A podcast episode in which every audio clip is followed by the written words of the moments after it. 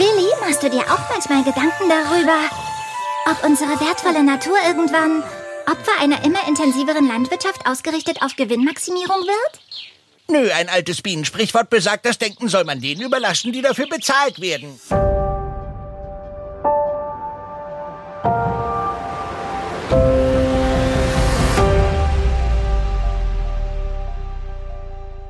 Die Klimakrise bekommt zu Recht große Aufmerksamkeit. Doch eng damit verknüpft ist auch die Biodiversitätskrise. Biodiversität, also die Vielfalt von Lebensformen und Ökosystemen, ist die Grundlage menschlichen Wohlergehens. Nimmt man die Antarktis einmal aus, sind heutzutage bereits 77 Prozent der globalen Landflächen durch menschliche Nutzung stark verändert. Landwirtschaft, aber auch Industrialisierung und Urbanisierung tragen dazu bei, dass Naturräume immer mehr zerstört werden. Doch intakte Ökosysteme spielen eine wichtige Rolle beim Klimaschutz. Marine und terrestrische Ökosysteme haben in den letzten zehn Jahren etwa 55 Prozent des vom Menschen verursachten CO2-Ausstoßes aufgenommen. Gleichzeitig stehen wir vor der Herausforderung, fast acht Milliarden Menschen zu ernähren. Das heißt, wir brauchen landwirtschaftliche Anbauflächen. Mit diesem Spannungsfeld wollen wir uns heute näher beschäftigen.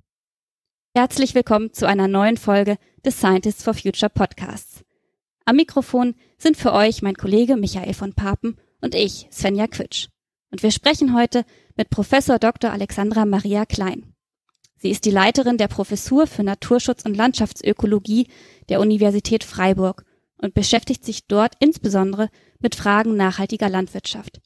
Herzlich willkommen, Alexandra. Schön, dass du da bist. Hallo Svenja, hallo Michael. Ja, schön, dass hallo, ich hier Alexandra. sein darf. Alexandra, kannst du vielleicht zur Beginn der Folge einmal ganz kurz erklären, was Biodiversität eigentlich ist? Ja, wir haben es ja eigentlich schon gehört. Biodiversität ist einmal die Vielfalt der Gene in einem Organismus oder die Artenvielfalt, also wie viele Arten leben in einem Ökosystem oder auf der noch höheren Ebene, wie viele Lebensräume gibt es in einer Landschaft.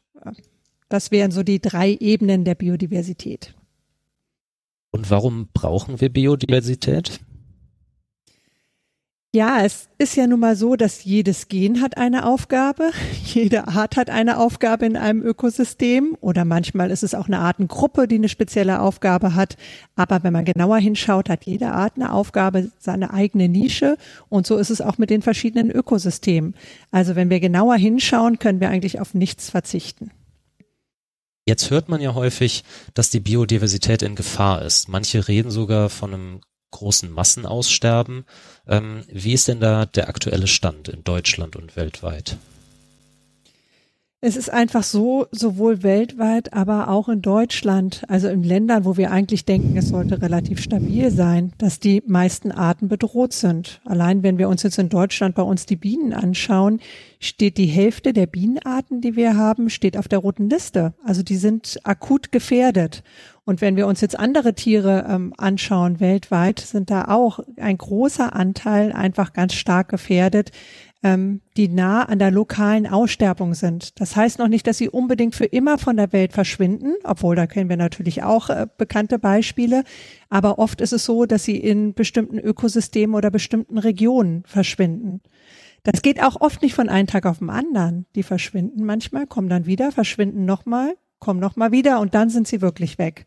Also das ist immer so ein Hin und Her, wie wir das von Populationen kennen. Und äh, dadurch ist es manchmal nicht so sehr gut vorherzusehen, wann verschwinden sie denn dann wirklich. Aber insgesamt sieht es nicht gut aus und sieht es auch schon lange nicht so sehr gut aus. Wenn wir uns die Trends angucken, das können wir uns global anschauen, aber wir können es uns auch bei uns anschauen, sowohl in der Landwirtschaft, aber auch in anderen Ökosystemen oder generell in unseren Kulturlandschaften. Und wir gucken uns frühere Jahre an, sage ich mal, bis zu den 70ern und dann von den 70ern bis heute, dann sind die Trends, also der, der Rückgang sowohl von der absoluten Masse der Tiere, zum Beispiel Insekten, die wir haben, bei Pflanzen ist es aber auch oft so, ähm, gehen stärker runter in den letzten Jahren und die Arten halt auch. Und das ist was, ähm, was wir sehr alarmierend finden. Ist klar, und du hast ja jetzt äh, die Bienen erwähnt, das ist ja auch dein, der Fokus deiner Arbeit. Ähm, vielleicht kannst du mal kurz erzählen, wie du eigentlich dazu gekommen bist. Ja, das ist gut. Ähm, eine gute Frage. Ja, wie bin ich dazu gekommen? Eigentlich bin ich Botanikerin ähm, gewesen und habe viel in meinem Studium mich mit botanischen Fragen, mit mikrobiologischen Fragen beschäftigt, aber nicht wirklich mit Insekten und auch nicht mit Bienen. Und als Kind mochte ich die noch nicht mal so sehr gerne. Die haben mich zweimal gestochen und ich habe allergisch darauf reagiert. Also eigentlich wollte ich da nicht hin. Aber ähm, ich bin über die Wildbienen dorthin gekommen. Und zwar habe ich ähm, mir eine Diplomarbeit gesucht. Ich wollte gern ins Ausland, in die Tropen, unbedingt die Vielfalt in den Tropen sehen und äh, bin dann etwas über Umwege zur Kaffeebestäubung gekommen. Und also die Bestäubung, der Mechanismus der Bestäubung, die Pflanzeninsekteninteraktion, die interessieren mich vor allen Dingen. Und da war es ganz interessant, dass ich dann das Bestäubungssystem untersucht habe und mal so eine Korrelation gemacht habe mit hm, wie viele Bienenarten da sind und ich sage jetzt mal ganz einfach gesprochen der Ertrag vom Kaffee oder der Fruchtansatz, wie viele Früchte sind dann entstanden, wenn mehr Bienen da waren. Und da gab es überhaupt gar keine Korrelation und das hat mich natürlich zutiefst ähm, ja traurig gemacht, weil ich dachte, da finde ich doch irgendwie eine Korrelation. Bienen müssen doch wichtig sein für die Kaffeebestäubung. Und interessanterweise war dann am Ende aber die Artenzahlen, da waren sehr viele Arten da. Es waren halt nicht nur die Honigbienen, die wir von hier kennen. Da gibt's verschiedenste Honigbienenarten. Es gibt stachellose Arten, also Bienenarten, die haben wirklich keinen Stachel und viele andere solitärlebende. Und diese Vielfalt war am Ende dann korreliert ähm, mit dem Ertrag. Und dann habe ich mich natürlich gefragt, warum ist das so? Und äh, was müssen wir machen, damit wir diese Vielfalt erhalten können, damit wir am Ende auch die Erträge erhalten können? Und so bin ich zum Thema Biodiversität gekommen. Magst du vielleicht noch mal ein bisschen konkreter werden, woran du aktuell gerade arbeitest? Gibt es da ein großes Projekt oder eine große Studie zum Beispiel, wo du gerade involviert bist? Ähm, was beschäftigt dich in den in dieser Woche zum Beispiel oder in den aktuellen ähm, Tagen? Also momentan haben wir zwei Projekte, die mich gerade sehr beschäftigen, weil wir gerade die Feldarbeit für diese Projekte vorbereiten. Ne, wir haben ja jetzt so schönes Wetter, auch wenn jetzt noch mal eine Schneeperiode kommt, wird es demnächst so richtig losgehen. Und zwar haben wir ein ähm, europaweites Projekt, das heißt POSPI. Und zwar geht es darum, dass wir da verschiedene Stressoren, die auf Bienen wirken können, untersuchen. Das sind vor allen Dingen Pestizide, also verschiedene Pflanzenschutzmittel. Wir gucken uns Insektizide, Herbizide, ähm, aber auch Fungizide an. Und da schauen wir am Anfang, welche Pestizide gibt's denn überhaupt in der Landschaft? Das haben wir im Raps und im Apfel angeguckt, schon vor einigen Jahren. Die haben wir dann rausgefiltert, welche sind die kritischen. Dann hat man in Laboruntersuchungen gemacht, ähm, wie die sich auf verschiedene Bienenarten auswirken.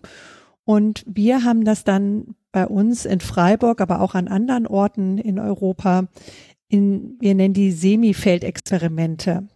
Das könnt ihr euch so vorstellen, dann, dass wir ähm, große Netze spannen.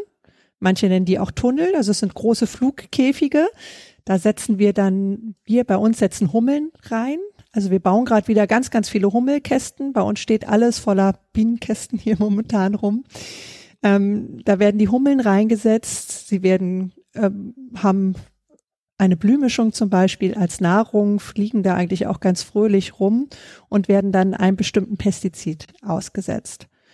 Und das haben wir die letzten Jahre gemacht. Wir haben es mit Pestiziden gemacht, vor allen Dingen mit einem Fungizid, haben bei dem Fungizid überraschenderweise auch starke Effekte auf verschiedene, die nennen wir Endpoints, also auf verschiedene Variablen der Hummeln ähm, haben wir rausbekommen. Zum Beispiel, dass die Proteomics, also dass die Proteine in der Hummel sich ändern, wenn sie diesem Stress ausgesetzt ist des Fungizids. Oder ähm, auch, dass sie sich anders verhält an den Blüten und dadurch war die Bestäubungsleistung auch anders. Und was wir dann im zweiten Schritt gemacht haben, ist, dass wir die Nahrung der Hummel manipuliert haben. Wir haben ihr nur eine Monokultur gegeben, ich sage jetzt mal einfach nur eine Rapspflanze, oder wir haben eine Facelia, das ist eine, eine Bienenpflanze, die für Bienen eigentlich eine ganz gute Nahrungsgrundlage bietet ähm, und dann aber auch eine sehr diverse Blühmischung. Und am Ende war es so, dass dieser Fungizid-Effekt nur stark war, wenn sie in dieser Monokultur waren und nicht in dieser vielfältigen Mischung. Und das hat uns weiter diesen Beweis gegeben, wie wichtig diese vielfältigen Nahrungsressourcen sind. Das wissen wir ja von uns Menschen eigentlich auch schon, aber bei den Insekten läuft das ganz oft ganz genauso. Und mit diesem Experiment beschäftige ich mich gerade so sehr stark, weil wir dieses Jahr damit ins Feld gehen.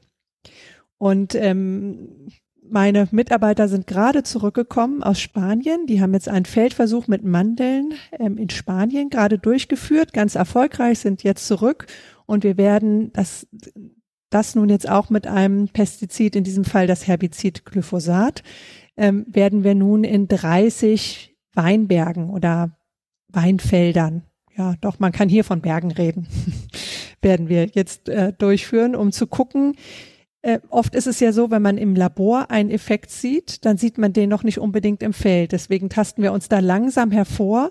Und wenn wir dann am Ende im Labor Effekte haben, im Halbfeldexperiment bis zum Feld, im Feld haben wir viele Variablen, da ist ja vieles da nur noch korrelativ. Aber das können wir im Labor dann manipulieren haben dann nur eine Variable, die wir dann ganz genau anschauen können. Und wenn wir es auf diesen drei Ebenen bekommen, dann haben wir eigentlich den allerbesten Beweis, äh, dass entweder ein, ein Stressor kann ein Pestizid sein, dass es ähm, für Hummeln nicht gut ist oder dass es gut ist oder kein Problem darstellt, sagen wir es mal so. Mhm. Das klingt super, super spannend, was du aus euren Experimenten und Feldstudien berichtest. Da müssen wir auf jeden Fall auch später nochmal genauer einsteigen und ich glaube, wir werden auch bestimmt auf das Thema ähm, Bestäubung und so weiter noch zu sprechen kommen. Aber magst du für uns nochmal ganz grob vielleicht skizzieren, ähm, was so zusammengefasst die Herausforderungen sind, die aktuelle Landwirtschaftspraktiken eigentlich für die Biodiversität bedeuten. Du hast schon so ein paar Sachen angesprochen, ähm, Pestizide, Glyphosat, auch das Wort Monokultur ist schon gefallen. Magst du da noch ein bisschen, ein bisschen mehr drauf eingehen? Ja, also die großen Herausforderungen, die die Landwirtschaft momentan hat, sind sicherlich die Pestizide. Sie müssen reduziert werden. Da gibt's ähm, ganz klare Richtlinien, also auf Europaebene, aber auch auf der Länderebene. Bei uns in Baden-Württemberg müssen wir da sehr, sehr stark zurückgehen. Und ähm, da liegen ja nicht unbedingt die Lösungen jetzt so ganz einfach für den Landwirt auf der Hand. Viele versuchen natürlich schon ganz, ganz lange ihr Bestes, aber so wie die Systeme momentan in ihrer Monokultur stehen, ähm, geht das einfach so auch noch nicht so ganz ohne Pestizide. Die müssen umgestellt werden, die müssen wieder vielfältiger werden, damit es da eine Stabilität in den Systemen gibt. Und das bedeutet eine große Umstellung von einer sage ich mal, von landwirtschaftlichen Praktiken, die sehr, sehr lange jetzt so praktiziert wurden. Und das ist ganz, ganz schwer, sich für die Landwirte vorzustellen. Und es bedeutet natürlich am Ende auch, und das zeigen unsere Untersuchungen auch, dass es erstmal Ertragsverluste wahrscheinlich geben wird, bis es sich dann stabilisiert, bis man dann einen Weg gefunden hat, der sowohl Biodiversität äh, fördert, als auch über viele Jahre und mit dem Klimawandel die Erträge stabil hält. Und das ist einfach die große Herausforderung, die sie momentan haben. Das andere ist, ähm, ich habe das gesagt, wir brauchen Vielfalt für die Insekten. Wir brauchen Blumen, ganz einfach gesprochen. Wir brauchen aber auch Gehölze, also holzige Pflanzen, damit sie Nistplätze ähm, finden, damit sie zum Beispiel Harzquellen finden, damit bauen sie ihre Nester, Blätter, alles Mögliche an Ressourcen brauchen sie und sie brauchen Wasser. Und um das alles zur Verfügung zu stellen, wir sagen eigentlich immer, sie brauchen halbnatürliche Lebensräume. Muss ich ja aus der Landwirtschaft wieder Fläche wegnehmen. Fläche wegnehmen bedeutet noch weniger produzieren. Wenn ich auf Bio umstelle von dem, was jetzt ein integrierter Anbau macht oder ein traditioneller, dann nehme ich zwar keine Fläche weg, aber meine Erträge werden auch niedriger. Irgendwo muss das ja alles aufgefangen werden die größte Schraube, die wir da haben, sind wir, die Konsumenten, die nichts mehr wegwerfen dürfen. Aber ähm, natürlich müssen wir auch eine Schraube in der Landwirtschaft finden. Und das sind die großen Herausforderungen, die sie momentan haben. Und die größte Herausforderung, die gerade kommt, und das ist das zweite Experiment, mit dem wir uns gerade beschäftigen, das ist die Wasserknappheit. Das ist der große Trockenstress. Ich weiß nicht, wie es bei euch ähm, momentan aussieht. Wenn ich bei uns durch die Landschaften fahre, kriegen wir alle wir wirklich Angst. Also der, der Krieg ist sicherlich was ganz Schlimmes, was wir hier haben, aber ich glaube, das, was über die Umweltprobleme auf uns zukommt, das wird nicht weniger schlimm werden in den nächsten Jahren. Mhm. Ja, und gerade bei Wasserknappheit ist es ja auch durchaus ein etwas ähm, ja nicht so sichtbares Problem. Man merkt nicht sofort, wie ähm, die Trockenheit äh, ja im, im Boden ist oder ähm, wie der fehlende Regen dann eben doch auch den den Pflanzen schadet. Ähm, Du hast vorhin angesprochen, dass es für, für die Bienen und für die Hummeln auch in euren Experimenten ganz wichtig war, dass es ganz unterschiedliche ähm, Futterquellen gab, zum Beispiel also verschiedene ähm, Pflanzen, dass also auch die, die Insekten selber wiederum auf eine Vielfalt der sie umgebenden Pflanzenwelt sozusagen angewiesen sind. Ähm, aber wenn man das Ganze jetzt mal von der anderen Seite betrachtet, was hat es denn für Auswirkungen vielleicht auch auf die Landwirte oder auf die Landwirtschaft, ähm, dass es eine Vielfalt an an Insekten gibt, eine Vielfalt an Bestäubern. Wenn jetzt nur eine Bienensorte an einem Feld wohnt im Vergleich zu, ich weiß nicht, fünf Bienensorten oder so, macht sich das bemerkbar für den Landwirt? Also wäre da ein, ein intrinsisches ähm, äh, eine intrinsische Motivation auch vielleicht für sich für mehr äh, Vielfalt einzusetzen? Svenja, das ist eine ganz gute Frage, aber wir müssen von Bienenarten sprechen, nicht von Bienensorten. Die, die Sorte wäre auf der genetischen Ebene. Wir, wir sprechen jetzt mal von Biodiversität auf der Artenebene und Sorte müssen wir sowieso benutzen wir nur für Pflanzen. Ähm, bei den Bienen gibt es aber auch, das wären Unterarten oder Rassen. Bei Honigbienen zum Beispiel gibt es ganz viele verschiedene Rassen. Das wäre dann auf der äh, Genebene. Ähm, ja, das hat für den Landwirt einen Vorteil, aber diesen Vorteil, den hat er lange Zeit nicht so einfach gesehen. Und ähm, man muss sagen, manche Sachen sind so viel wichtiger für ihn, wie zum Beispiel genug Wasser zu haben, genug Nährstoffe für die Pflanze, dass die Bestäubung bei, bei einigen Kulturen nicht der ausschlaggebende Punkt ist oder nicht so offensichtlich der ausschlaggebende Punkt ist. Zum, als Beispiel Raps. Raps oder Apfel, aber bleiben wir vielleicht mal beim Raps. Beim Raps ist es so, dass ich den Ertrag durch eine optimale Bestäubung bei den meisten Sorten auf jeden Fall oder von Sorten, die häufig hier angebaut werden, kann ich um 25 Prozent im besten Fall steigern. Aber ich kann mit Wasser oder mit den richtigen Nährstoffen viel mehr steigern. Also wenn ich kein Wasser habe, ist die ganze Rapsernte hin. Wenn ich keine Biene habe, habe ich eigentlich trotzdem immer noch eine ganz gute Ernte. Das ist das, warum der Landwirt das im erstmal so lange nicht gesehen hat. Dann, ähm, ja, warum sollte er auf mehrere Bienen setzen und nicht nur auf die Honigbiene? Die Honigbiene hat den Imker, der Imker könnte sich mit den Landwirt zusammentun und dann gibt's einen schönen Mutualismus. Ähm, die Bienen werden in den Raps reingestellt, Rapshonig ist total lecker. Darf er dann nur keine Pestizide anwenden, weil das mögen die Imker gar nicht, wenn sie dann Pestizide in ihrem Raps haben. Ähm, aber sagen wir mal, das klappt alles und die Honigbienen stehen da drin und jetzt haben wir ein Frühjahr, das ist irgendwie verregnet. Oder es ist total windig.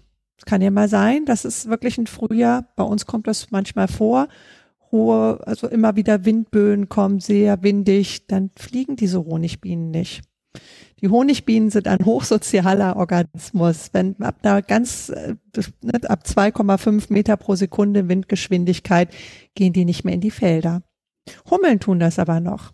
Hat der Landwirt jetzt neben seinem Acker schöne Hecken, ähm, Strukturen einfach geschaffen, dann hat er von alleine Hummeln, andere Solitärbienen wie Mauerbienen, die wahrscheinlich viele kennen, die jetzt so wild in den Bienenhäusern oder um die Bienenhäuser fliegen, die Männchen gerade, ähm, die fliegen einfach zu anderen Zeiten, zu anderen Temperaturen, zu anderen Windgeschwindigkeiten.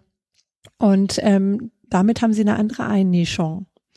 Und es ist dann tatsächlich so, der Landwirt, der auf sowas setzt und es kommt mal so ein Jahr, dass dann die Bienen nicht fliegen, dann haben die einen niedrigeren Ertrag. Und derjenige, der dann aber auch die Hummeln noch dabei hatte, der hat ja dann einen höheren Ertrag. Die Preise sind wahrscheinlich dann auch höher in dem Jahr. Na, bei Raps ist das momentan vielleicht nicht so der Fall, aber ähm, sage ich mal hypothetisch wäre das so. Und dann hat der Landwirt, der auf Natur, also auf Sicherheit über die Natur, auf Stabilität über die Natur setzt, der hat dann einen Vorteil. Und das sehen schon viele Land oder immer mehr Landwirte sehen das. Sehen aber auch, sie brauchen andere Maschinen, sie müssen sich ganz anders aufstellen, wenn sie kleinräumig und für Vielfalt bewirtschaften wollen. Und wenn wir jetzt an große, das sind ja gar nicht mehr einzelne Landwirte, sondern große Zusammenschlüsse denken mit riesigen Monokulturen, dann kann man sich natürlich so eine Umstellung schwer vorstellen. Gibt es da eigentlich auch die Angst, dass man ähm, es vielleicht irgendwann zu weit treibt und dann nur noch per Hand bestäuben kann? Also es gibt ja so diese Geschichte, äh, dass in China ganz viel per Hand bestäubt werden muss, weil einfach die Insekten schon so stark zurückgegangen sind. Ähm, erstmal ist, ist das bei den, sind das Ängste, die die Landwirte haben? Und, und zweitens, wie, wie, was ist Wahres dran an, an diesem Bild? Das ist auch eine sehr gute Frage. Also ähm, viele Landwirte hier bei uns haben diese Angst nicht und glauben auch an dieses Bild nicht. Da wird ja immer dieses Bild aus China gezeigt, wo dann Chinesen in den Apfelbäumen sitzen oder in den Birnbaum ähm, und dann mit so kleinen Pinseln, mit einer Feder dann die ähm, Apfelblüten bestäuben. Oder es gibt ja auch ein Buch, was das thematisiert und ähm, es gibt auch einen, einen schönen Film, zum Beispiel More Than Honey thematisiert das, glaube ich, auch und auch andere Filme mittlerweile, viele Dokumentationen da ärgern sich die Landwirte auch vielleicht berechtigt immer ein bisschen, ähm, weil ja, diese Handbestäubung gibt es. Diese Handbestäubung gibt es in China auch schon sehr, sehr lange. Und äh, das ist einfach eine Tradition, die man kann man nicht sagen, ob das wirklich an Pestiziden lag. Das ist nicht bewiesen, warum sie das gemacht haben. Es ist einfach so, in diesen Obstkulturen muss ähm, die, ich sag mal, wenn ich einen Apfel habe, einen Gala-Apfel, dann muss der von Elster zum Beispiel befruchtet werden. Also ich brauche zwei verschiedene, jetzt sind wir richtig beim Sorten, ich brauche zwei verschiedene Apfelsorten in einer Plantage. Und das ist dann halt manchmal, die müssen ja zur gleicher Zeit blühen, also es muss alles passen. Und wenn die in China einen bestimmten Apfel haben wollen und das klappt halt mit diesem Befruchter nicht und das ist, ähm, wo das herkommt aus China, ist eine Birnensorte, die hat schwer einen anderen Befruchter und dann haben die seit langem ähm, schon mit der Hand bestäubt. Trotzdem ist es jetzt so, um nochmal deine Frage zu beantworten, ähm, dass viele Landwirte natürlich dieses Bienensterben jetzt schon lange mitgekriegt haben und dafür sensibel sind. Da liest man ja immer mehr in Zeitungen und nicht nur bei uns in Deutschland, weltweit. Wir haben mal vor knapp zwei Jahren, würde ich sagen, oder anderthalb Jahren eine Umfrage gemacht über den Weltbiodiversitätsrat. Alle, die sich mit Bestäubung beschäftigen und gefragt, wo gibt's bei euch im Land schon Handbestäubung?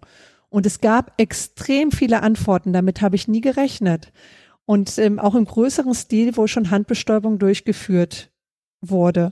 Ist aber halt die Frage, ist das eine Antwort darauf, auf dieses Thema Bienensterben oder ist es wirklich nötig, dass das gemacht wird?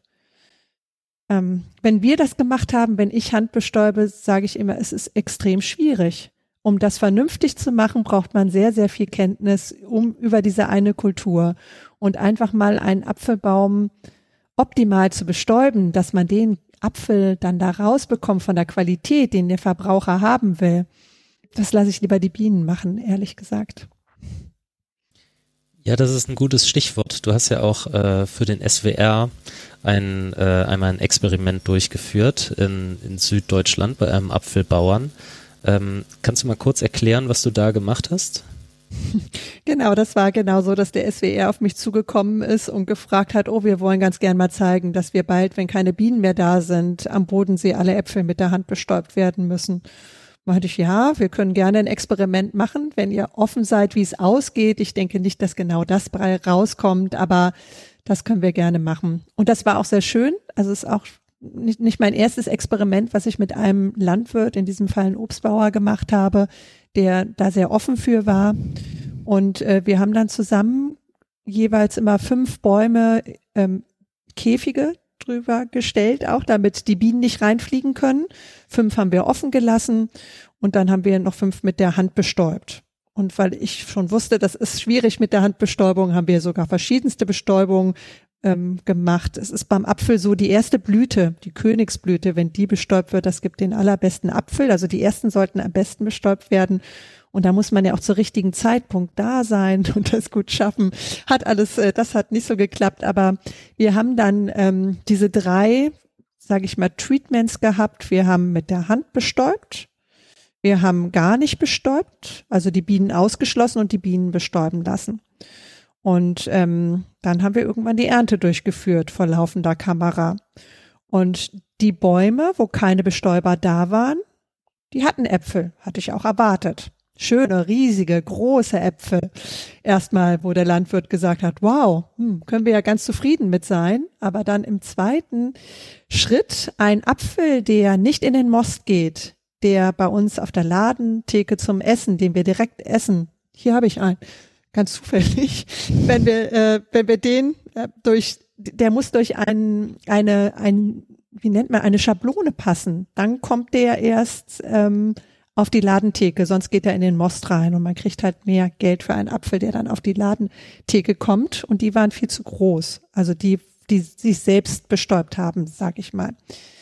Ähm, und die, die, die wir mit der Hand bestäubt haben, die waren klein weil wir ja ganz viele bestäubt haben, viel zu viele. Und dann so ein Baum hat natürlich auch nur gewisse Ressourcen zur Verfügung. Auch wenn man ihm düngt und Wasser gibt, er ist irgendwann, er kann nicht unendlich viele Äpfel tragen.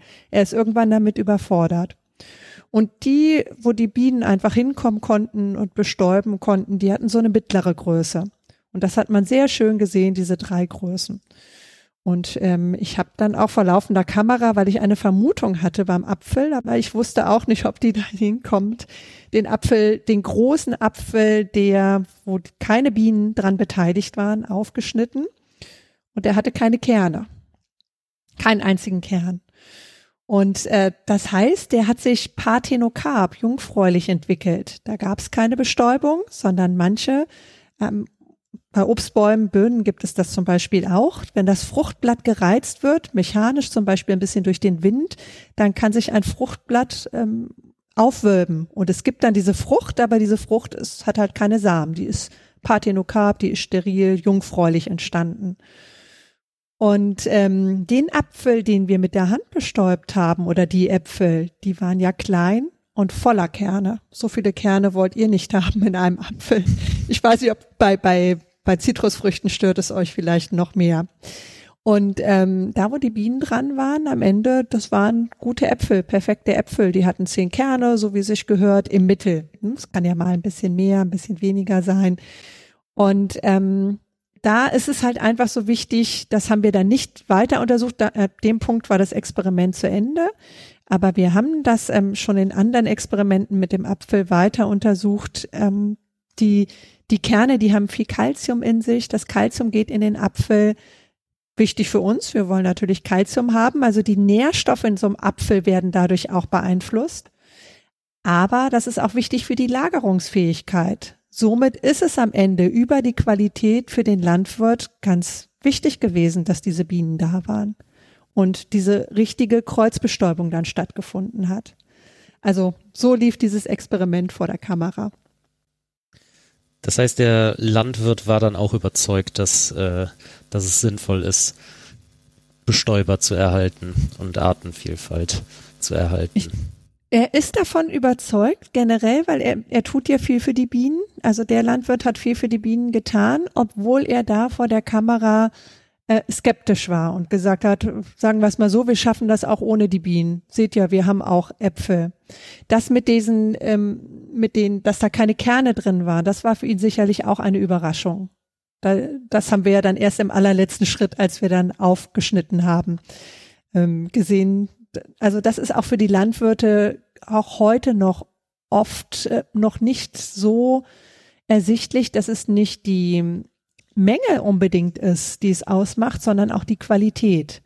Und das ist auch schwierig, weil das ist bei jeder Kultur, bei jeder Pflanze ist das anders. Und oft sind diese Mechanismen, die dann dazu führen, dass die Qualität besser oder vielleicht auch mal schlechter wird ähm, durch die Bestäubung, sind ja komplexe Mechanismen, die oft auch indirekt sind und nicht direkt über die Bestäubung gehen. Also da sind wir auch noch ganz viel dran, das zu verstehen, wie das genau funktioniert. Ja, komplexe Mechanismus ist ein gutes Stichwort. Ähm, wenn man dieses Problem hat, so eine komplexe Wechselwirkung von verschiedenen Systemen und Organismen darzustellen, dann sind Daten ein ganz wichtig. Ähm, was sind denn eure Daten, auf die ihr die meisten eurer Erkenntnisse fußt und, und wie bekommt ihr die? Also die Daten, die wir hauptsächlich nutzen, kommen aus Experimenten. Ne, aus Experimenten, so wie ich das eben erzählt habe, wie wir es auch mal mit dem Fernsehen gemacht haben, so machen wir das natürlich auch in der Wissenschaft, aber dann genauer. Da gucken wir uns dann einzelne Blüten an und gucken uns halt nicht nur am Ende die Frucht an, sondern ähm, gucken uns an, wie ist der, die, die Bestäubung, also wie, wann keimt der, der Pollen, wann wächst der runter zum, also der Pollenschlauch bis zum Ovarium, wann entwickelt sich der Fruchtknoten. Also das wird alles dann viel genauer angeschaut. Ähm, aber das ist jetzt für die Bestäubung und dazu zählen wir dann gleichzeitig die Bienen und wir gucken uns an, wie effektiv ist denn die einzelne Biene in der Bestäubung. Es gibt manchmal Bienen, die besuchen und die sind ganz häufig an den, äh, an den Blüten, aber sie bestäuben nicht unbedingt. Manchmal sind es sogar Räuber, die klauen einfach nur den Pollen oder den Nektar und schaden der Pflanze dadurch nur und bestäuben nicht unbedingt. Also solche Sachen, damit generieren wir Daten. Und ähm, ansonsten arbeiten wir ja viel auf der Landschaftsebene. Also die Diversität der Landschaft äh, bringen wir mit ein und dann gucken wir uns zum Beispiel verschiedene Apfelanlagen an und die sind immer unterschiedlich in eine Landschaft eingebunden. Ich sag mal in eine vielfältige Landschaft mit vielen Ökosystemen drumherum oder eine Landschaft, wo es nur Monokulturen an Apfel gibt. Und dann zählen wir da drin die Bienen und diese Daten gehen dann mittlerweile in Datenbanken ich bin ja nicht die Einzige, die daran forscht. Es gibt ja ganz viele in Deutschland, aber auch weltweit, die so ähnliche Forschung machen. Und da sind wir extrem gut vernetzt, dass wir diese Daten dann auch alle zusammenführen. Und mit dieser Zusammenführung, dass wir dann Daten über ganz viele verschiedene Kulturen und Ländern haben, ähm, darauf greifen wir dann auch immer wieder zurück, um sowas wie Synthesen oder Meta-Analysen zu machen. Also dann auch einfach nach generellen Mustern zu schauen. Das ist immer ganz, ja, ganz wichtig, um unabhängig von Biene A oder B zu sagen, Biodiversität ist wichtig. Ähm, ist das, ist es gut, aber wir brauchen natürlich auch auf der Region oder für, für den einzelnen Landwirt dann auch wieder in seiner Fläche Ergebnisse, wo dann auch nur von seiner Fläche für ihn das jetzt relevant ist, ähm, dass er genau weiß, was er machen muss. Und dann ist es so, darüber haben wir jetzt noch gar nicht geredet, warum wir wahrscheinlich über diese Thematik reden, liegt ja an den entomologischen Vereinen in Krefeld unter anderem. Und äh, die haben ja diesen Insektenrückgang in der Biomasse gezeigt über Langzeitdaten. Und so Langzeitdaten, wo wir einfach nur Bienen zählen, sowas macht die Wissenschaft nicht, aus verschiedensten Gründen oder hat sie bisher nie gemacht. Einmal, wir bekommen Gelder. Unsere Forschung läuft ja über Drittmittel, die bekommen wir nur über wenige Jahre. Dann läuft ein Projekt aus. Das andere ist, ähm, nur alleine Arten zählen, das ist noch keine Wissenschaft. Und nur Korrelation ist irgendwo auch langweilig. Also man geht dann schon in andere Forschung, versucht molekulare Mechanismen einzubringen ähm, und solche Sachen.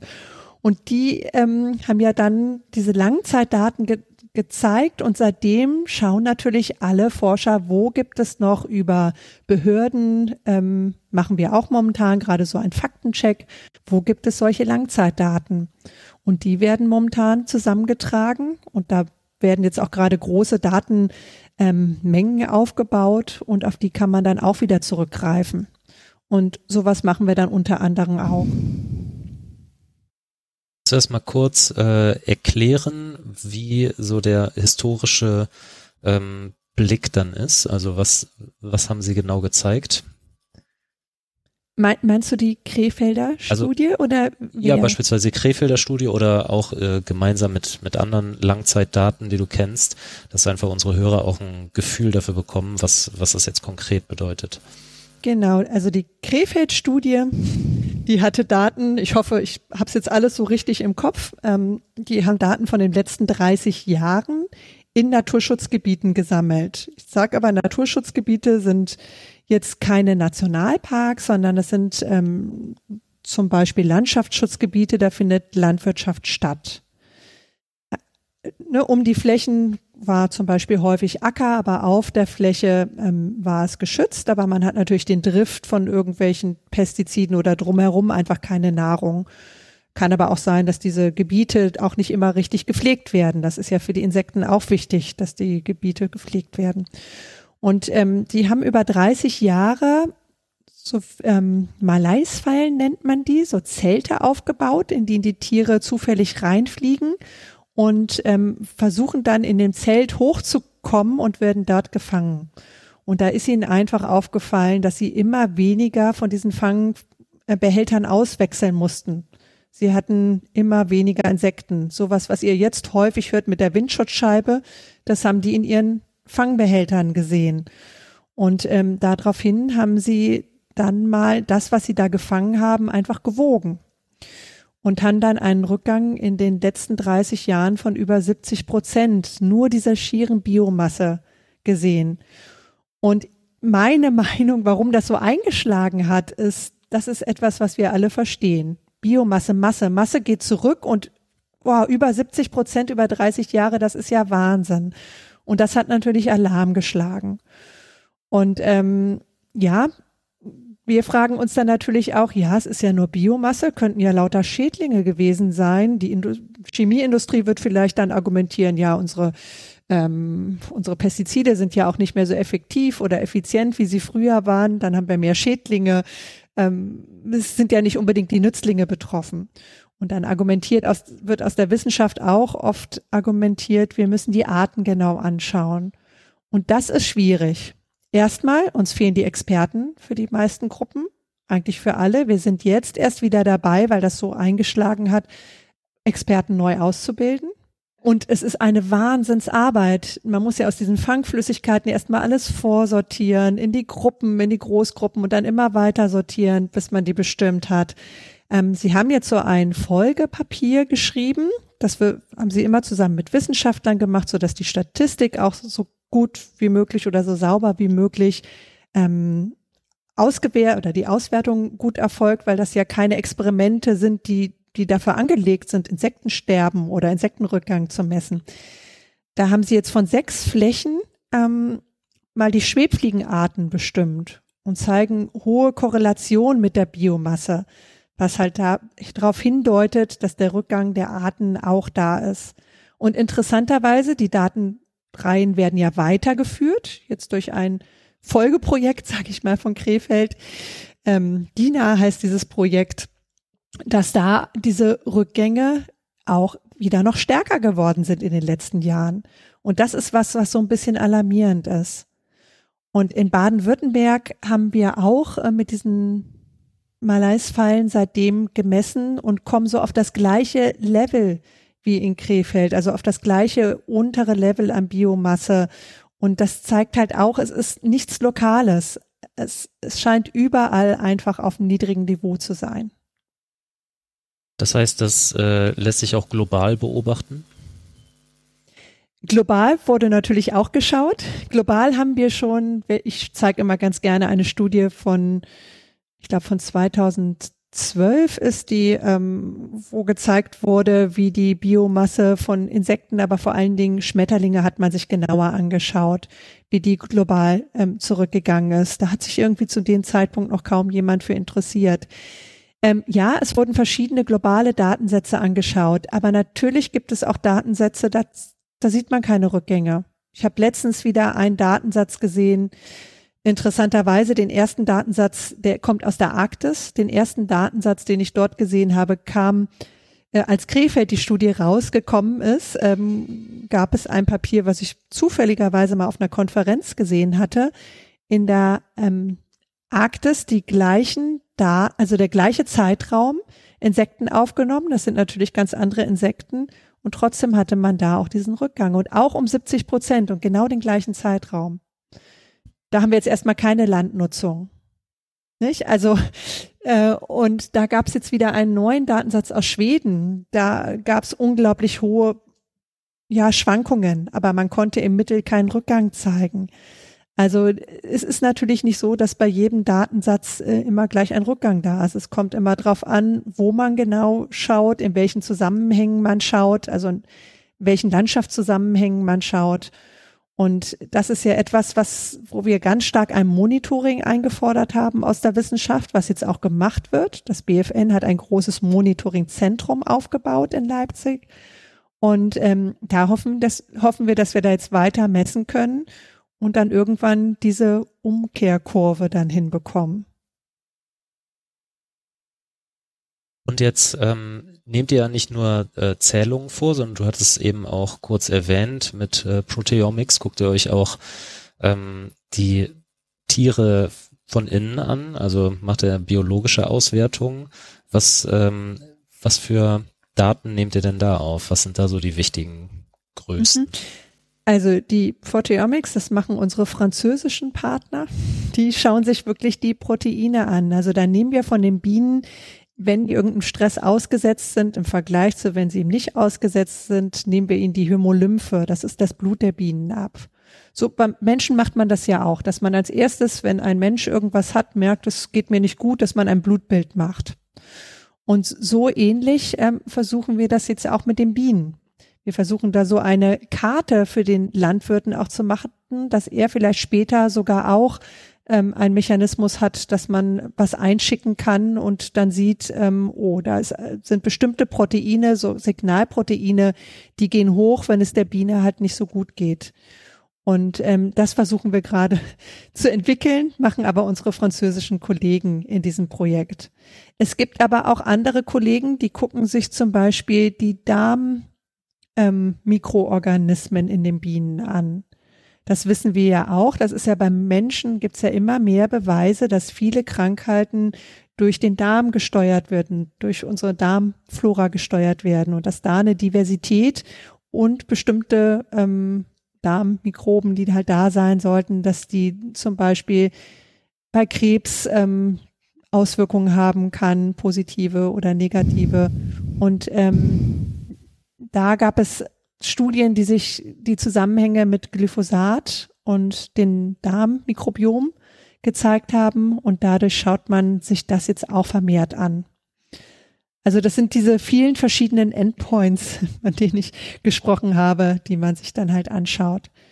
Man kann den Bienen auch ein bisschen äh, ja Nektar entnehmen, was sie aufgenommen haben, erstmal um zu gucken, nehmen sie denn überhaupt äh, dieses Pestizid auf? Also gibt es ganz, ganz verschied viele verschiedene Ansätze. Jetzt hast du ja schon sehr viel berichtet, auch ja, was ihr für unterschiedliche Daten habt, auch wie komplex äh, die Datenerhebung und so weiter ist. Ausgehend von euren euren Forschungsergebnissen oder auch basierend auf ähm, auf diesen Daten, die du angesprochen hast, siehst du eine Maßnahme oder eine Stellschraube, an der wir drehen könnten, die einen besonders großen Impact hätte für die ähm, für die Biodiversität im, äh, im Bereich Landwirtschaft? Also ich bin immer noch der Meinung, unsere größte Stellschraube sind wir. Natürlich muss das politische Anreize geben, damit das passiert, aber wenn wir unseren Konsum ändern, wirklich mehr Richtung vegane Ernährung, vegetarische Ernährung, weniger Fleischkonsum. Wir brauchen die Tierhaltung in der Landwirtschaft. Das ist äh, gar keine Frage. Ich will jetzt nicht sagen, dass es keine Tierhaltung mehr geben sollte. Sie sollte es sogar geben, weil wir brauchen die extensiven Wiesen. Wir brauchen die Tiere wieder auf den, auf den Weiden. Aber das wird nicht so eine Massentierhaltung sein. Die wird nicht viel Fleisch geben. Und ähm, deswegen sehe ich da unseren Konsum, unser Konsumverhalten, wie wir einkaufen und dass wir einfach nichts mehr wegwerfen. Dass wir da ähm, uns vielleicht, ich mache das immer so, dass ich mir eigene Strafen gebe. Das ist, äh, ne, ich möchte nichts äh, wegwerfen. Wenn ich da was wegwerfe, dann wird halt dann mal ein Joghurt weniger gekauft oder also, dass man da selbst an sich arbeitet. Ähm, ich glaube, das ist eine unglaublich große Stellschraube. Und das muss natürlich auch politisch die richtigen Anreize geben. Wir brauchen ähm, vielfältige Landschaften. Die können wir vielleicht noch nicht überall äh, hinbekommen und sie müssen ja auch innovativ gestaltet werden. Dorthin zu gehen, wo wir, sag ich mal, im Mittelalter waren oder kurz danach, das, das wird ja auch nicht machbar sein mit den vielen Menschen, die wir haben. Also da brauchen wir Innovation auf verschiedenen Ebenen, KI-Systeme, die uns dann am Ende sagen, wann muss man denn genau dieses bisschen Dünger geben, damit man den Ertrag kriegt, aber nicht die, dass die ganze Biodiversität damit ähm, gefährdet. Also da, da haben wir einfach noch viel zu tun und da müssen die Anreize hingehen. Und die Anreize müssen wirklich Richtung Vielfalt, Richtung Biodiversität gehen und nicht mehr nur Richtung Produktion. Aber mit dem Klimawandel, mit der Trockenheit, die wir vorhin schon angesprochen haben, ist das so einfach gesagt. Da haben wir natürlich verschiedene Probleme, die jetzt alle auf einmal auf uns zukommen. Mhm. So ein Beispiel für äh, Krisenkonvergenz, ne? dass plötzlich eben so Sachen wie Trockenheit und die Klimakrise äh, ja dann durchaus, äh, durchaus auch wieder die Auswirkungen auf die Biodiversität hat oder eben auf andere, äh, andere Bereiche, andere Sektoren. Ja, auf jeden Fall. Und äh, das ist halt auch was, ähm, die Biodiversität leidet natürlich auch unter dieser Trockenheit oder unter den Klimawandel. Ne? Es ist eine ähm, wirklich momentan ein starkes Zusammenspiel, was da auf uns zukommt. Mhm. Ähm, ich finde es total spannend, äh, wie du angesprochen hast, eben auch wieder die, ähm, ja, das Zusammenspiel aus sowohl individuellem Verhalten, wir als, als Konsumenten, aber auch natürlich unsere eigene Ernährung ist ja in äh, so vielen Hinsichten ähm, in Bezug auf Klimawandel auch eine, eine ganz große Stellschraube. Aber es braucht natürlich auch die, die äh, politischen Maßnahmen, die Weichenstellung, die äh, Veränderungen auf, auf Systemebene. Ich versuche so ein bisschen das Spektrum aufzumachen für verschiedene Lösungsmöglichkeiten, verschiedene Ansätze. Ich würde nochmal umgekehrt fragen, mh, hm, wo siehst du denn vielleicht auch für die, für die Landwirte oder auch alle anderen Akteure, die im Bereich Landwirtschaft aktiv äh, sind oder beteiligt sind, wo siehst du denn da die, ich nenne es jetzt mal die niedrigschwelligste ähm, Lösung oder eine Aktivität, die ähm, vielleicht sehr leicht umzusetzen ist, vielleicht kann man da auch von, von Low-Hanging Fruits sprechen, ähm, sind das die Blühstreifen am Feldweg oder ist das die, ähm, sind das Alternativen zu Monokulturen? Ist das ein anderer Umgang mit Pestiziden? Was gibt es da, was man tun kann oder was wird auch gerade diskutiert? Ja, da hast du sie eigentlich schon aufgemacht und genannt. Das sind diese Low-Hanging, die gemacht werden, die dem Landwirt nicht so sehr wehtun. Hier ein bisschen Blühstreifen, den ich jederzeit wieder umbrechen kann. Der Landwirt braucht Sicherheit. Er möchte nicht vorgeschrieben kriegen, da ist ein Blühstreifen, der bleibt für immer da. Und das ist ein großes Problem. Ähm, wir diskutieren ja momentan auch viel Agroforstsysteme ist sicherlich auch ein sehr guter Ansatz gerade mit der Trockenheit, weil man dann auch wieder gewisse Vorteile hat.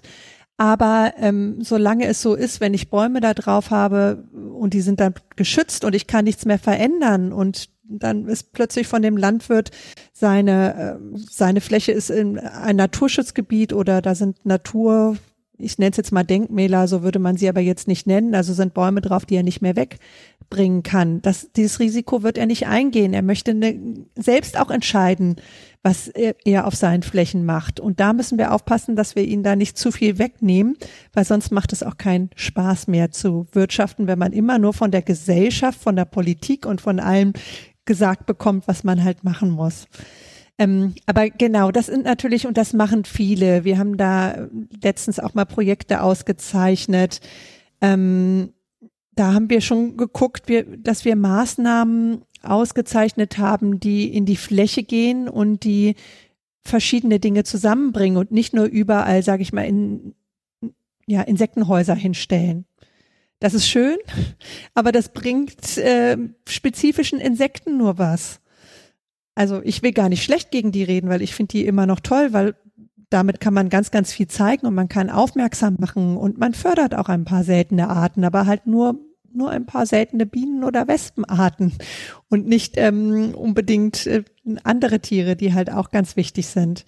Und auch mit dem Blühstreifen hm, bin ich gar nicht so sehr dagegen, weil alles, was wir mit Blühstreifen gemacht haben, zeigt eigentlich, dass die zum Beispiel viel schneller äh, Bienenpopulationen aufbauen, als das jetzt eine Hecke tut. alleine.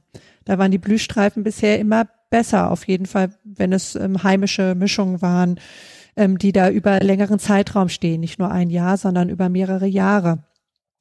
Und was ich gesagt habe, dieses diese Ressourcenvielfalt, also wenn die Biene bestimmte Mikronährstoffe bekommt, die sie durch vielfältige Blühmischungen bekommt, dann ist sie ja weniger anfällig. Auf jeden Fall für ein paar Pestiziden konnte man das jetzt schon zeigen.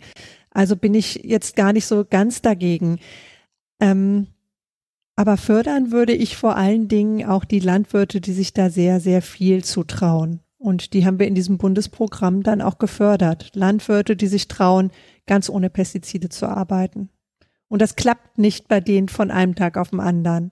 Das ist ein längerer Prozess und man muss viel mehr Zeit in seinen Flächen verbringen, um genau am richtigen Zeitpunkt die richtige Stellschraube zu drehen. Und trotzdem hat man natürlich am Ende andere Produkte und die müssen wir auch erstmal der Gesellschaft, den Konsumenten anpreisen wieder, dass die, diese Produkte, der Apfel mit ein bisschen Schorf drauf, dass das das Gute gegebenenfalls ist und nicht der, der perfekte Apfel. Also ich, ich, alles ist gut, was man macht, ähm, aber eigentlich, wenn wir wirklich richtig was äh, was bewegen wollen, müssen wir wahrscheinlich viel, viel größere Stellschrauben drehen und von diesen sehr artifiziellen Systemen weggehen. Heißt, ähm, man hat ja so zwei ähm, ganz besondere Bad Boys in bei den äh, Herbiziden und äh, Giften, nämlich Glyphosat und die Neonicotinoide. Ähm, jetzt hast du gesagt, die Größe der Felder, Monokulture und Ernährung der Bienen ist auch wichtig, vielleicht wichtiger oder ebenso wichtig, weil wenn sie gut ernährt sind, dann sind sie gar nicht so anfällig ähm, für diese Gifte. Ähm, würdest du sagen, dass äh, Glyphosat und Neonicotinoide zu Recht so einen hohen Stellenwert haben oder, oder versimplifizieren wir da die Debatte? Also Neonicotinoide auf jeden Fall. Diese Nervengifte haben wir so viele Beweise, dass die Bienen schaden. Also da gibt es eigentlich ähm, von der wissenschaftlichen Seite eigentlich gar keine Diskussion mehr. Bei Glyphosat gibt es viel mehr Diskussionen noch. Und das ist zu Recht, dass das diskutiert wird weil die Alternative, die gesehen wird, ist Flügen und das ist nicht gut. Wenn ich einen Boden immer wieder flüge, gerade jetzt bei dieser Trockenheit, also momentan durch die Rheinebene, da denke ich, das ist eine Katastrophe. Es ist wirklich eine Katastrophe. Der Boden ist ganz tief auf, es fliegt alles weg. Momentan nicht alles, aber auf jeden Fall viel wird abgetragen, keine Bodendecke drauf.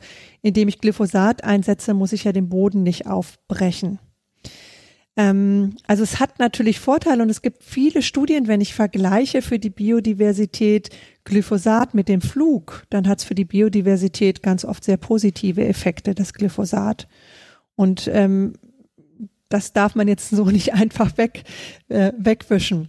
Und man muss dann natürlich überlegen, was sind die Alternativen? Ich kann nicht die Alternative den Flug dann nehmen, sondern ich muss dann schauen, was kann ich machen? Ich kann die Unkräuter wegbrennen. Ich kann sie vielleicht auch einfach stehen lassen, aber was habe ich denn dann für ein Problem? Zum Beispiel in, im Weinanbau, in den Sonderkulturen, Wein oder Apfel, die ganzen Wühlmäuse kommen.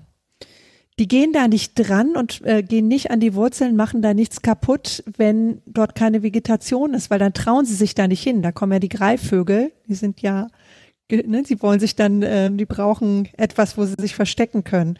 Heute haben wir wieder über Wa äh, Schafe in den Weinbergen geredet. Das ist eine ganz schöne Sache, weil die die Vegetation unten frei halten. Äh, dann kommen diese Wühlmäuse auch nicht, aber ich muss kein Glyphosat einsetzen. Ähm, ist natürlich, man braucht Schäfer, die das machen. Schäfer werden schlecht bezahlt. Also da muss sich ganz viel ändern. Ähm, wir brauchen dann einen Schäfer, der vielleicht von einem Weinberg in den nächsten geht, weil nicht jeder kleiner Winzer, es ist ja alles kleine Winzer, die einen ganz kleinen Flecken nur haben, der kann sich auch noch Schafe halten. Also diese Systeme müssen erstmal aufgebaut werden. Ähm, und das wird nicht so von einem Tag auf den anderen gehen, aber da muss äh, Geld reinfließen, auch in Agroforstsysteme. Das wird jetzt noch kein Landwirt machen wir wissen jetzt, was für Gelder sie bekommen, wenn sie ein Agroforstsystem anbauen. Das, das, das reicht hinten und vorne nicht aus, um Bäume zu pflanzen. Und das Pflanzen ist nur der erste Schritt, die Pflege. Und das müssen sie auch wieder lernen. Wie viele Landwirte haben wir denn noch, die Baumpflege betreiben können?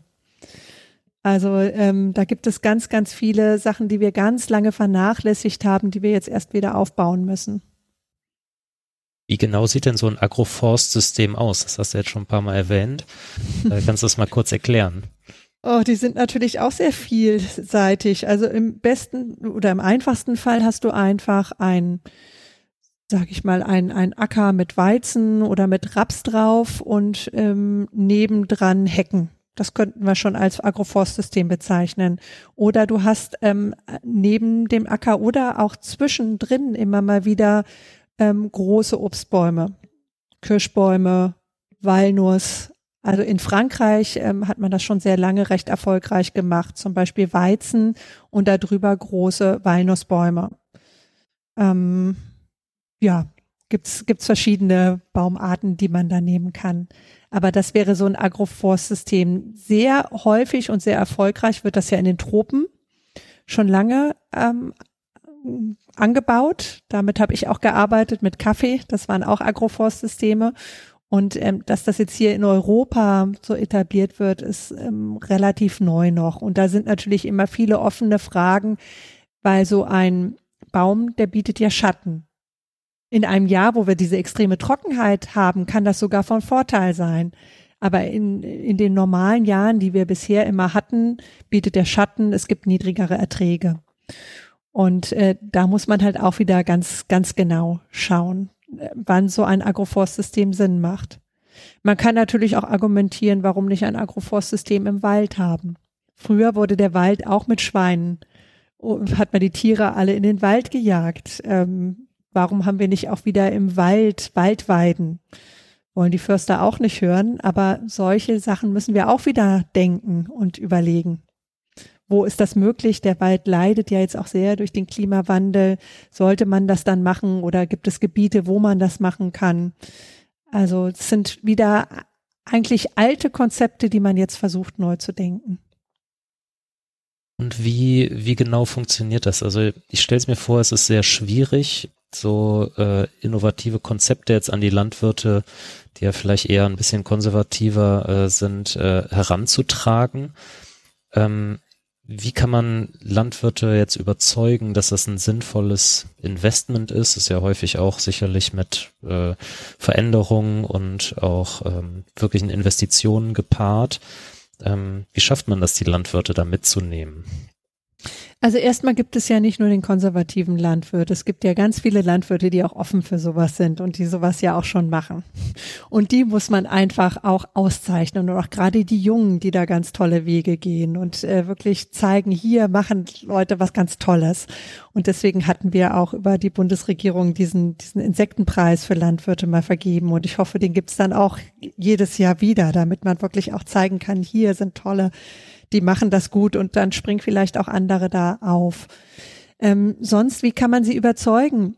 Also was wir jetzt vermehrt machen, wo wir hingehen, ist, dass wir ähm, das Stichwort Multi-Actor Approach, also dass wir auf die Landwirte zugehen, Sie fragen ähm, oder gucken, was verändern Sie denn schon oder was sollen Sie verändern und das dann mit Ihnen zusammen gemeinsam Design gemeinsam machen. Und das ist extrem wichtig, weil Sie sagen uns, was Ihnen wichtig ist, welche Forschung Sie brauchen. Oft, es kann ja sein, nach Bestäubung, Bienen, das interessiert uns überhaupt nicht. Wie die Wasserknappheit, wenn ich da einen Baum hinpflanze, dann konkurriert der um Nährstoffe, dann konkurriert der um Wasser mit meinen Kulturpflanzen. Das muss ich untersucht haben. Ich brauche die Bodendiversität. Ich will die Regenwürmer da drin wissen. Was ist, der Boden ist wichtig. Was interessieren mich die Bienen da oben? Der Boden ist das A und O. Wenn der Boden nicht funktioniert, funktioniert auch alles andere nicht. Und äh, dann dann weiß man auch äh, noch mal mehr von unserer Seite. Gut, wir müssen andere Forscher noch reinbringen, die sich das anschauen können. Ähm, also das gemeinsam zu gestalten, gemeinsam zu gucken, wo zwickt es denn am meisten und auch wie muss die Forschung aussehen. Oft kommen wir mit einem Design daher, da sind die Landwirte nicht von überzeugt. Sagen sie, hm, wenn das dann rauskommt, nee, das überzeugt mich nicht. Ähm, das hatten wir zum Beispiel mit dem, mit den Bienen und Glyphosat. Die, es hat sie nicht interessiert, was mit den Honigbienen ist. Sie wollten unbedingt, dass wir die bodennistenden Bienen untersuchen. was auch sehr, sehr sinnvoll ist, ähm, weil ja Glyphosat am Boden ausgebracht wird und da die Vegetation ähm, stört. Und äh, solche Inputs sind sehr wichtig und wenn wir da offen sind, das auch zu machen, ähm, was Sie sich so vorstellen, ähm, sind Sie da auch schon sehr offen dadurch zu lernen. Und so lernt man natürlich auch am meisten, indem man mitmacht in der Wissenschaft. Citizen Science Approaches, also mit den Bürgern zu gehen, mit den Landwirten zu gehen, da geht's jetzt in die Richtung, dass man Apps entwickelt, dass sie am Ende Fotos machen an den Blüten zum Beispiel von den Bienen oder von den Pflanzen, die da noch stehen, ähm, die dann hochladen können und dann rausbekommen, oh, bei mir in den Flächen sieht super aus. Ich habe diese seltene Art und diese seltene Art und jedes Jahr werden es mehr Arten, damit sie auch selber ein Monitoring durchführen können, damit sie selber involviert werden, sich selber begeistern können für die Biodiversität. Also wir brauchen einfach Landwirte, die nicht nur Produktion sehen. So war es lange. Da können sie ja auch gar nichts dafür. Da, da ging die ganze Agrarpolitik hin. Seit, seit vielen, vielen Jahren ging sie dahin und jetzt müssen wir davon wegkommen und belohnen, ähm, für, ja, für die Natur zu arbeiten, für die Biodiversität zu arbeiten. Aber hat das nicht auch wirtschaftliche positive Einflüsse. Also ich sage mal, wenn man jetzt lange in die Zukunft blickt, ähm, Stichwort Klimawandel zum Beispiel, da haben, glaube ich, sehr viele Unternehmen schon verstanden, dass ihre Geschäftsmodelle ähm, leiden können und äh, gehen deshalb auch andere Wege. Ist es bei Landwirten vielleicht ähnlich? Also ich meine, Wassermangel ist da, könnte ich mir vorstellen, sicherlich auch ein großes Thema. Ähm, aber haben was für Ängste haben die Landwirte, wenn sie lange in die Zukunft blicken? Also die, die meisten Anrufe, die ich von Landwirten bekommen habe in den letzten zwei Jahren, waren die Ängste ähm, oder die Frage, können Sie mir mal sagen, soll ich meinen Kindern überhaupt noch empfehlen, den Hof weiterzuführen? Also da sind große Existenzängste da, ähm, alleine weil sie erstmal durch dieses ja, Biodiversitätsrückgang, keine Pestizide mehr oder weniger Pestizide konnten sie sich nicht vorstellen, erstmal gar nicht gesehen haben, wie es weitergehen wird und ob man das überhaupt noch anderen Generationen empfehlen kann oder ob es nicht besser ist, das gibt man wenigen großen Konzernen, die dann Experten sind, in die Hand. Und das hat mich ähm, bei den ersten Anrufen immer sehr schockiert, weil das eigentlich immer mittelgroße ähm, Betriebe sind oder kleine Betriebe. Und das ist ja das, was wir fördern wollen, die wir haben wollen. Und das sind äh, oft dann die, die ersten, die dann abspringen. Und da muss die Politik vielleicht auch wieder eine Förderung bekommen, ähm, dass man so kleine Betriebe, die das vielleicht auch nebenberuflich oder Nebenerwerb machen, da nochmal viel stärker fördert, weil das gibt dann natürlich die Vielfalt. Viel wird aber auch argumentiert, auch große Betriebe könnten ja Vielfalt schaffen. Ist natürlich auch richtig, aber ich glaube, mit mehr Köpfen, die vielfältig denken, bekommt man automatisch mehr Vielfalt hin auch. Und was ich eigentlich immer viel wichtiger finde, ist, was ich ganz extrem bei uns in der Gesellschaft sehe, hm, wir wissen ja gar nicht mehr, was Landwirtschaft ist. Wir wissen ja kaum noch oder denken ja kaum noch dran, dass das Steak, was da auf dem Teller liegt, dass das von irgendeinem Tier kam. Wer denkt denn da schon die ganze Zeit dran? Wir sind ja gewohnt, wir kriegen es alles auf den Teller geliefert und wir, wir wissen nicht, wie hart es ist zu produzieren und wir verurteilen dann auch viel zu schnell. Und das fände ich extrem wichtig, dass das in die Curricula wieder reinkommt, ähm, dass die Kinder das in der Schule, nicht nur im Kindergarten, in der Schule wirklich auch weiter ähm, lernen, wie produziert man denn, wie, wie baut man an, wie schwierig ist das mit den Schädlingen. Das ist ganz lange, gab es das jetzt in Schulen gar nicht oder nur auf bestimmten Schulen. Sowas müssen wir wieder zurückbekommen, um da auch wieder ein Verständnis allgemein in der Gesellschaft zu entwickeln für diese Problematiken. Ich habe auch das Gefühl, dass äh, Landwirtschaft gerade vielleicht vor einem großen Umbruch steht. Also du kannst mich gerne gleich korrigieren, wenn, wenn du meinst, dass es nicht so ist, aber ähm, du hast gerade mal KI erwähnt, KI-Systeme, um eine spezielle Düngung, eine lokalisierte Düngung zu vollführen. Dann gibt's ja von der EU den Green Deal und diese Farm-to-Fork-Strategie. Es gibt auch eine Biodiversitätsstrategie. Ähm, siehst du da erstmal dein Thema Biodiversität ausreichend repräsentiert? Also das Thema ist auf jeden Fall immer drin. Die Frage ist, ob es genug äh, thematisiert ist, ob nicht, also ob die Stellschrauben richtig gedreht werden.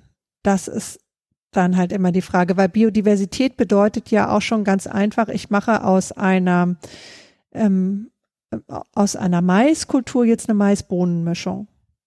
Das wäre nur zwei Kulturen. Das wird uns die Biodiversität noch nicht wiederbringen. Aber trotzdem ist es wesentlich besser, als nur eine Monokultur zu haben. Ich habe eine Frucht, die bringt Stickstoff rein und ähm, also das ist äh, alles äh, noch besser. Aber da muss man genau gucken, was man fördert. Das meiste, was da gefördert wird, sind sehr, sehr kleine Stellschrauben. Und wir brauchen eigentlich, ich vermute und alles, was ich an Studien kenne, auch wenn ich das nicht will, ist, dass unsere Gesellschaft sowieso in verschiedene Richtungen gehen wird. Sprich, wir könnten auch divers Landwirtschaft betreiben. Wir könnten flächengrößere Gebiete haben, wo wir es alles für die Biodiversität tun, wo wir ohne Pestizide ähm, managen. Wir werden das die Konsumenten haben, die das wollen. Und wir könnten aber auch noch Gebiete haben, ähm, wo es dann intensiver noch zugeht, aber trotzdem noch mal wesentlich umweltfreundlicher, als es jetzt der Fall ist. Ähm, oder was ja auch sehr gefördert wird, ähm, jetzt nicht unbedingt durch die Strategien, die du jetzt genannt hast, aber das sieht man in der Wissenschaft sehr stark, zum Beispiel in Holland, sind dann wieder die abgeschotteten Systeme im Gewächshaus, in den großen Tunneln, alles reingeben, aber alles im System behalten. Das ist sicherlich auch etwas, was wir weiter, weil wir müssen ja auch produzieren. Und dann kann der Konsument selber entscheiden, was er dann kaufen will. Will er aus der diversen Landschaft, wo halt wirklich was für Biodiversität getan wird, aber die Produkte sehen schon anders aus, oder will ich den, die perfekte Gurke, die aus dem Gewächshaus kommt, wo ich dann wahrscheinlich auch keine Pestizide mehr brauche, weil ich alle Schädlinge und so rauslasse. Ähm, wird also für, für uns dann auch äh, erstmal gut sein, aber ob es ist natürlich nicht mit der Natur dann zusammen. Und das bedeutet natürlich auch sehr vielfältige Förderungsmöglichkeiten. Und das macht alles so unglaublich komplex. Und das Erste, was die Landwirte fordern und zu Recht fordern, ist, bitte macht es uns einfacher. Wir sehen, wir, wir steigen da gar nicht mehr durch wir wissen nicht, welches Formular wir ausfüllen sollen. Und das ist natürlich ein wahnsinniger Trade-off. Die Wissenschaft fordert Vielfalt. Vielfalt bedeutet Komplexität in einer gewissen Art und Weise auf jeden Ebenen. Und eigentlich muss es irgendwie einfacher werden, damit wir es durch, ja, damit es dann auch äh, durchgeführt wird. Also ihr seht, es beißt sich halt überall, aber das heißt ja nicht, dass man da nicht auch Lösungen finden kann. Ja, die letzte aktuelle Nachricht, die ich in dem äh, Umfeld gelesen habe, war in puncto Nahrungsmittelsicherheit, dass jetzt aufgrund des Krieges, äh, Russland und Ukraine sind ja beide große ähm, Weizen und Ukraine besonders Sonnenblumenproduzenten, äh, dass da jetzt der EU Green Deal teilweise in Frage gestellt wird, weil da die Nahrungsmittelsicherheit angezweifelt wird. Ähm, wie siehst du das? Ja, sehe ich ähnlich. Also nicht, dass ich mich damit jetzt äh, schon äh, auseinandergesetzt habe. Ich lese immer nur, was meine Kollegen dazu schreiben, aber ähm, die sind da auch, ja, sehen das ähm, problematisch und habe ich auch jetzt schon mehrmals gelesen, dass da Anpassungen dringend gemacht werden müssen. Also klar, wir leben in einer Welt, die sich gerade ständig in verschiedenste Richtungen entwickelt, wo wir auch politische Systeme entwickeln müssen, die dann schnell antworten können auf diese Krisen. Wir haben ja sehr träge Systeme, haben aber jetzt gesehen ja mit den Flüchtlingen, dass es teilweise dann auch mal schneller gehen kann, dass man ähm, da Anpassungen annimmt und in diese Richtung müssen wir auch weitergehen. Wir müssen so langsam zum Ende unserer heutigen Folge kommen. Gibt es deiner Seite noch Punkte, Alexandra, die wir hätten ansprechen sollen oder was dir ganz wichtig ist, äh, was du heute noch loswerden möchtest? Mir fällt gerade ein, dass wir gar nicht über Biodiversitätsexperimente gesprochen haben. Wir sind dann irgendwie bei den Bienen und in der Landwirtschaft hängen geblieben. Äh, vielleicht kann ich noch mal sagen, dass wir auch ähm, was ein sehr sehr wichtige Experimente sind, sind so Biodiversitätsexperimente, wo wir Biodiversität manipulieren. Da haben wir ein großes Projekt, zum Beispiel in China mit Baumdiversität. Da geht es dann um den Wald. um einfach zu verstehen, wie viele Baumarten brauchen wir denn? Was passiert, wenn äh, wenn die Eibe, wenn die Buche, was was ich, ähm, können wir einen bestimmten Baum raussuchen, wenn der wegfällt. Und was passiert dann mit den Nahrungsnetzen? Das schauen wir uns an. Also ähm, vielleicht nur noch mal zu erwähnen, dass ganz viel auf manipulativer Ebene gemacht wird, nicht nur in den Agrarökosystemen, sondern auch in den wirklich mehr natürlichen Systemen vom Grasland. Da wird diese oder Wiesen und Weiden wird sowas schon sehr, sehr lange gemacht. Und im Wald machen wir sowas mittlerweile auch. Und das sind ähm, Experimente, wo man dann auch ähm, statistisch einfach ähm, Biodiversitätsmuster sich anschauen kann, ohne dann unbedingt auf die Arten zu gehen, kann man auch. Man kann bestimmte Szenarien, Klimaszenarien dann ähm, manipulieren in sein Experiment. Was passiert, wenn sich das Klima verändert? Dann fällt zum Beispiel ein bestimmtes Merkmal einer Pflanze oder Pflan Bäume, die ein bestimmtes Merkmal haben, sind dann besonders betroffen. Und wenn die dann wegfallen, was passiert mit den assoziierten Organismen, den Mikroorganismen oder dann auch den Insekten und wie beeinflusst uns Menschen das dann am Ende wieder? Ja, da haben wir jetzt nicht nochmal spezifisch drüber geredet, aber es ist einfach ein weites Feld. Sag doch nochmal kurz, wie kann man denn das Klima manipulieren in solchen Wäldern? Ähm, also in solchen Wäldern manipulieren wir das Klima nicht. Kann man auch. Also da wollte ich jetzt, äh, wir manipulieren eher die Merkmale, die, also, äh, die, die durchs Klima, durch Temperaturveränderungen zum Beispiel betroffen sind. Ähm, wie zum Beispiel Blätter, bestimmte Größen. Also große Blätter gibt's dann kaum noch, sondern kleine. Und dann können wir natürlich die Bäume mit den großen Blättern rausnehmen so manipulieren wir dann, dass wir ähm, in die Zukunft gucken, gucken, was passiert, wenn die Temperatur steigt. Aber durchaus werden in so Experimenten Rain-Out-Shelter, also dass wir über Bäume auch ähm, ja versuchen, den Regen rauszulassen. Meistens macht man das noch mit den jüngeren Bäumen, um da nicht riesige große Dächer drüber zu bauen, aber sowas wird auch gemacht, um dann Trockenheiten zu simulieren. Sowas wird durchaus auch in Wäldern gemacht. Ähm, und dann geschaut, was passiert, wenn, ja, wenn wir so und so viel weniger Wasser im Jahr bekommen. Was äh, passiert dann mit den Wurzeln? Verändern sie sich dann? Was passiert mit den assoziierten Organismen da dran? Also solche Experimente gibt's da natürlich auch. Wahrscheinlich könnten wir noch zwei Stunden weiter darüber reden. Es ist unglaublich spannend zu sehen, auch wie, wie breit aufgestellt äh, das Forschungsfeld da ist, ähm, ja, wie, wie vielfältig auch eure Anse äh, Ansätze sind.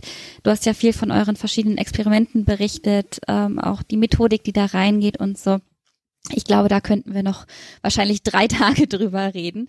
Aber trotzdem an dieser Stelle erstmal ein Schlusspunkt. Herzlichen Dank, Professor Dr. Alexandra Maria Klein. Danke auch an alle ZuhörerInnen, dass ihr euch die Zeit genommen habt, äh, euch mit diesem wichtigen Thema zu beschäftigen. Die angesprochenen Studien und Publikationen verlinken wir euch natürlich wie immer in den Show Notes. Und wenn ihr Fragen oder Kommentare habt, erreicht ihr uns unter kontakt.s4f-podcast.de oder über Twitter und Instagram. Das war's für heute von uns. Wir sagen Tschüss und auf Wiederhören bis zur nächsten Folge des Scientists for Future Podcasts.